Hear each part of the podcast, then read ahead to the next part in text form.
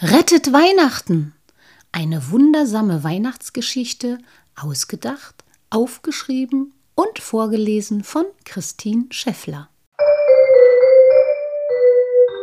Kapitel 19 In der Bäckerei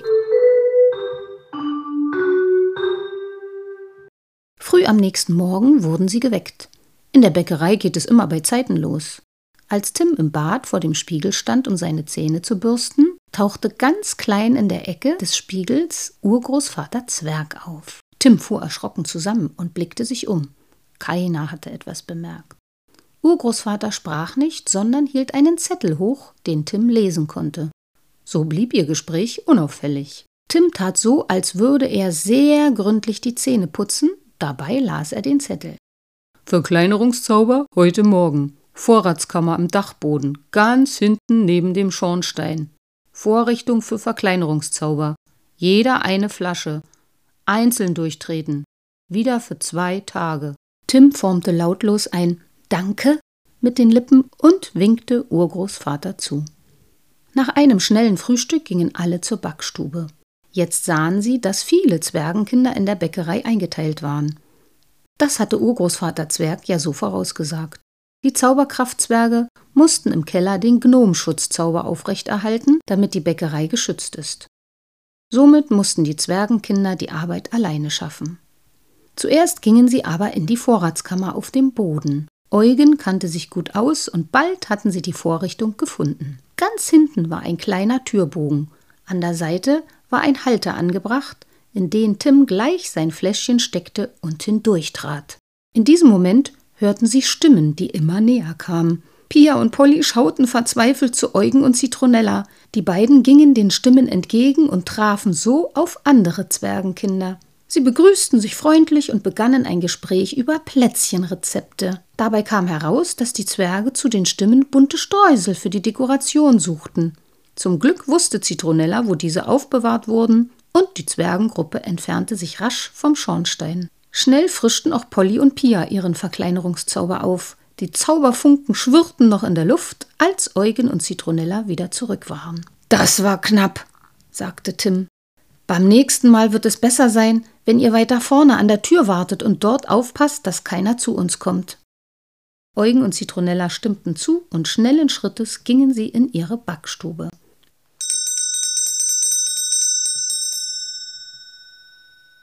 Dort wurden sie schon erwartet. Sie hatten die Aufgabe, die Haferkörner durch die Quetschmühle zu drehen und so frische Haferflocken für die Hafertaler herzustellen. Fleißig schüttelten die Mädels die Körner oben in den Trichter hinein. Die Jungen drehten kräftig die Kurbel und unten fielen frische Haferflocken in den Eimer. So füllten sie einen Eimer nach dem anderen, und die Zeit verging wie im Fluge. Die Glocke läutete zur Mittagspause. In der Mittagspause sah Zitronella am Nachbartisch Kolja und Natascha Tiefwurzler. Jubelnd fielen sich die Mädchen in die Arme.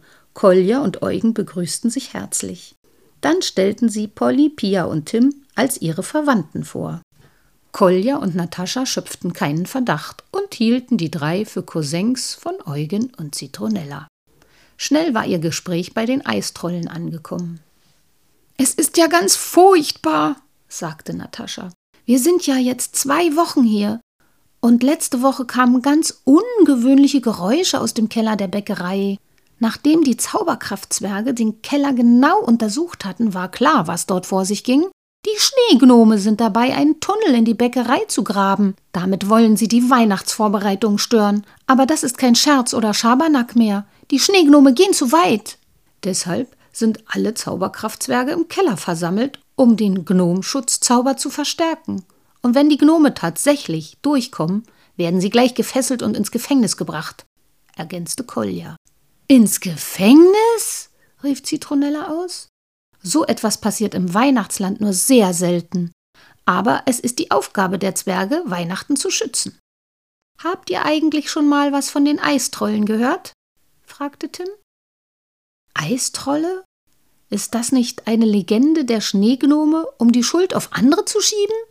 meinte Natascha. Genau, eine Ausrede für die vielen bösen Dinge, die Weihnachten gefährden. Aber wir werden mithelfen, Weihnachten zu retten, ergänzte Kolja. Stellt euch doch bloß mal vor, wenn es die Eistrolle tatsächlich geben würde. Und die Schneegnome würden für etwas beschuldigt, das sie nie getan haben. Stellt euch vor, die Schneegnome hätten das Weihnachtsland die ganzen Jahre vor den Eistrollen geschützt und schaffen es jetzt nicht mehr, rief Polly aufgeregt. Sie fand es ziemlich ungerecht, dass Schneewalla und ihre Familie für etwas beschuldigt wurden, das sie nie getan haben. Kolja und Natascha wurden nachdenklich. Wenn das wirklich stimmt, was du sagst, dann haben die Zwerge den Schneegnomen großes Unrecht getan. Da müssen wir unbedingt etwas tun, rief Natascha aus. Darauf hatte Zitronella gewartet, denn sie hatte mit der Freundschaft und Unterstützung der Familie Tiefwurzler gerechnet. Nun erzählte Eugen ihre Erlebnisse der letzten zwei Tage und auch von ihrem Vorhaben, die Gastgeschenke als Freundschaftsanfragen zu den Elfen zu bringen. Natascha stand der Mund vor Staunen offen und Kolja machte große Augen. In diesem Moment erklang die Glocke als Zeichen, dass die Pause zu Ende ist.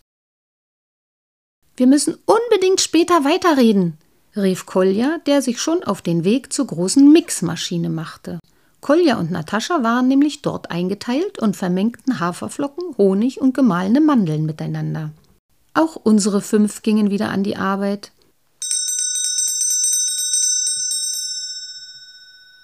Nach dem Feierabend gingen sie ins Quartier und warteten auf ein Zeichen von Schneewalla.